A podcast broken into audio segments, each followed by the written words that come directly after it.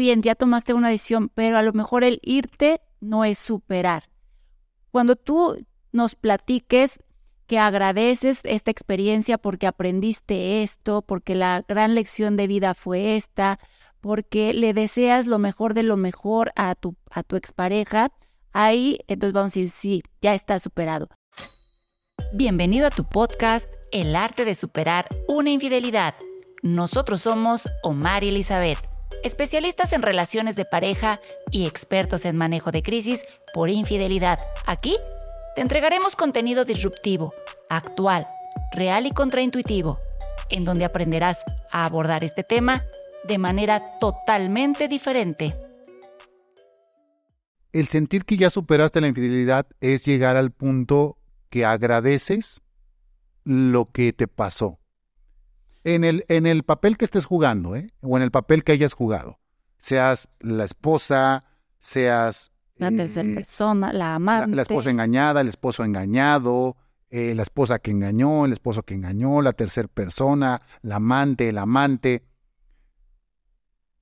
Cuando tú agradezcas eso que te pasó, estamos hablando de una aceptación total. Y el tema del agradecimiento es muy interesante porque los que están ya bien abusados, aquí les estamos dando una super herramienta para comenzar a salir de esta situación. Totalmente. ¿Estás de acuerdo, Reina? Oh, sí. O sea, el que, el que, el que está listo para entender esto, lo va a agarrar y casi casi va a decir, ya la superé, güey. Porque toma esta herramienta. A ver, a mí me encantaría comenzar a leer los comentarios de tú cómo ves el tema de solamente agradeciendo. Arquieve. Abigail de Ramírez, te entiendo perfectamente, pero el idioma realmente te ayuda. Tomen su curso. Ay, muchas gracias. Junet, igual estaba yo, aguanté 20 días a pesar de él decirme la verdad y mejor di la vuelta y me fui y no daré vuelta atrás. Es lo mejor. Sí. Sí, pero eso no es superar. Sí, está bien, o sea, está bien, ya tomaste una decisión, pero a lo mejor el irte no es superar. Cuando tú nos platiques que agradeces esta experiencia porque aprendiste esto, porque la gran lección de vida fue esta, porque le deseas lo mejor de lo mejor a tu, a tu expareja, ahí entonces vamos a decir, sí, ya está superado. Pero si hay un discurso todavía en el que no vale la pena y desgraciado y a lo mejor, este, o sea, todo ese discurso que ya conocemos todas las mujeres que luego pues ya no sabemos, ahí eso nos habla de que no está superado. Y súper respetable la decisión. A, veces hay que superar inclusive para no estar. No el superar es igual a me tengo que quedar. No, simplemente superar es, ok, me libero, te libero, los dos vivimos y los dos vamos a hacer lo mejor, lo más feliz posible que, podamos. Es que, mira, es que por eso estamos hablando de un proceso de muchísimo entendimiento y de mucha madurez ahí te va por qué, reina.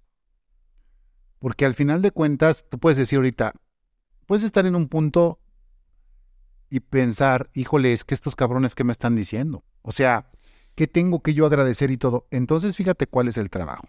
En todas las situaciones que nos pasan, hay ganancias. El reto es comenzar a observar y entender esta situación que me está dejando de provecho. Ajá aunque tú, aunque tú digas, no, güey, pues es que no, no, no, ahora sí que no mames, Omar. ¿Cómo me estás diciendo que esto me está dejando algo de provecho? El reto es esforzarte, esforzarte en ver esas situaciones de manera lo más objetiva que se pueda, sin victimizarse, sin dramatizar, sin, ¿cómo te diré? Sin enojarse, sin, sin sin ser tendenciosos, sino tratando de ser muy objetivos y muy honestos con nosotros mismos, eh, podemos observar que toda situación nos va a dejar una ganancia. Este, este, este escarbarle a la situación y ver qué, qué aprendiste, ver cómo te transformaste, porque también estas situaciones nos transforman eh, ver que nos hacemos también más conscientes, porque aunque no lo creas, una situación de estas nos hace más conscientes.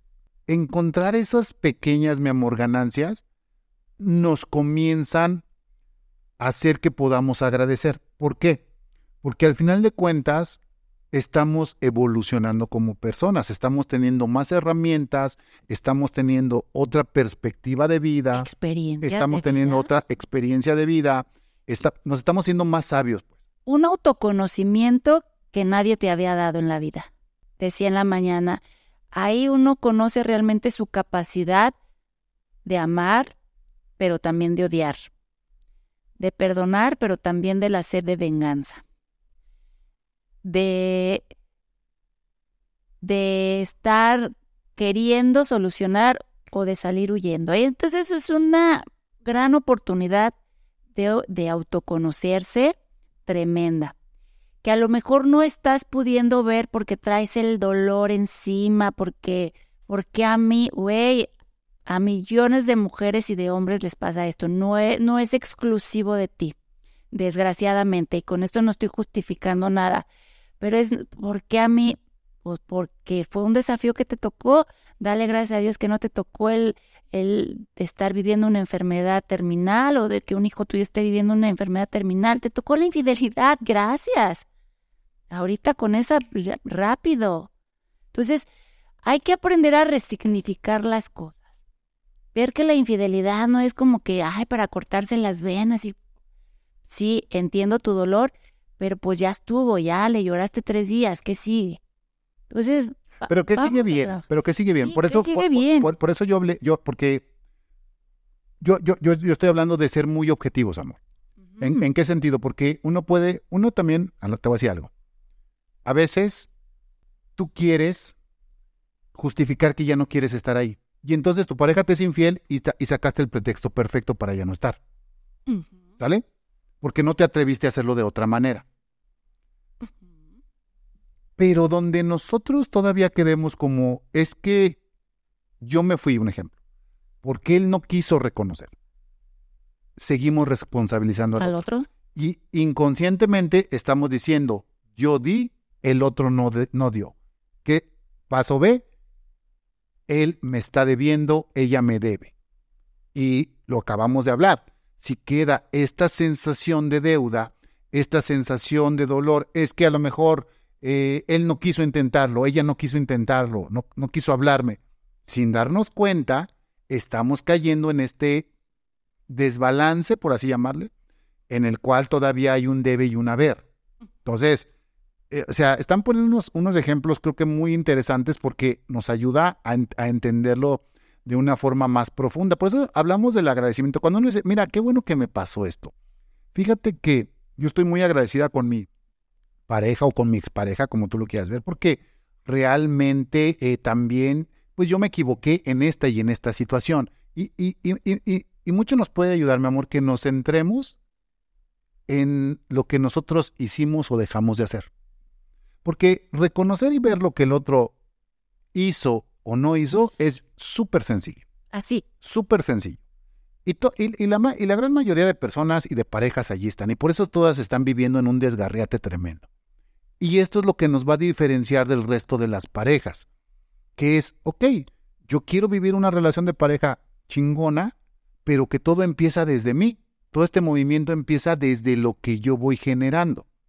Y yo me asumo como el responsable de generar el cambio de mi relación, valiéndome madre si mi pareja quiere hacerlo o no lo quiere hacer. Te invitamos a tomar acción. Nuestra mentoría de pareja a pareja es un acelerador que les permitirá superar esta situación en menos de cuatro semanas. Agenda ahora mismo tu llamada gratuita de evaluación. Encuentra la liga en la descripción de este contenido.